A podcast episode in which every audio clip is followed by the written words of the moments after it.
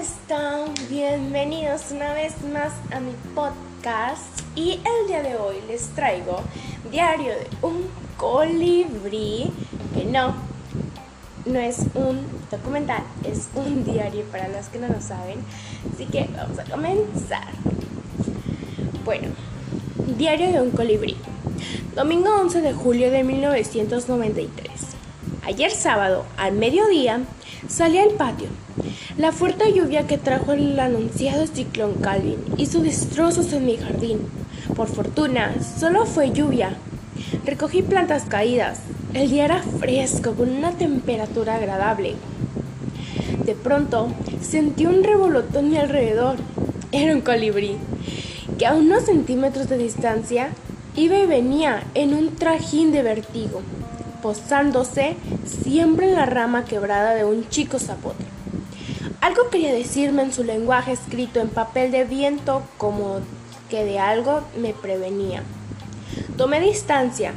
A lo mejor quiere decir que no estorbe, pensé. Y buscó un sitio de observación. Al rato volvió. Traía en su piquito una delicada brinza. Se posó en la rama quebrada, hizo unos pases misteriosos y voló nervioso y brillante. Puso una escalera para comprobar lo que pensaba. En efecto, el colibrí tejía los cimientos de su nido. presuroso me retiré. No vayas a hacer lo que espante y abandone su intento de hacer un nido, pensé.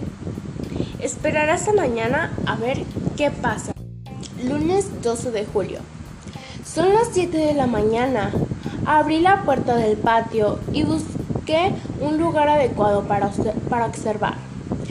El trabajo de construcción de este nuevo vecino como a los 10 minutos llegó y se acomodó en la rama. Y al tejer el nido, comprobé que las idas y venidas se repetían cada 10 o 12 minutos, aunque a veces lo hacía más rápido.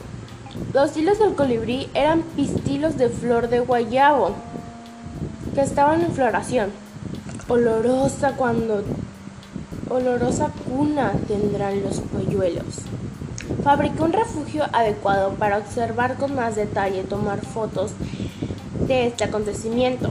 Y tomé la primera mientras el colibrí albañil iba por las por más palillos. Ni duda cabe me sentía un ser privilegiado. Habían escogido mi jardín. En agradecimiento, desmajé un hilo de algodón y lo coloqué cerca del nido para ayudar un poco. Después pensé que a lo mejor por meter mi cuchara humana ahuyentó el pajarito. En fin, ya veremos mañana. Y bueno, como dice el diario de un colibrí, ya veremos mañana si quieren saber más sobre este hermoso acontecimiento. Solo déjenmelo saber si quieren que lea el principito o otra cosa, déjenmelo saber y yo lo haré. La verdad es que a mí me está pareciendo muy bonito. Voy a leer dos capítulos por cada día porque es muy poco. Entonces, pues como que quiero acabarlo, ¿no? Porque se ve que está bonito. Entonces, bueno, nos vemos mañana. No se olviden, lo voy a subir otra vez a la una y media de la tarde. Y déjenmelo saber. Muchas gracias, soy Natalia Estrada, despidiéndome. Bye.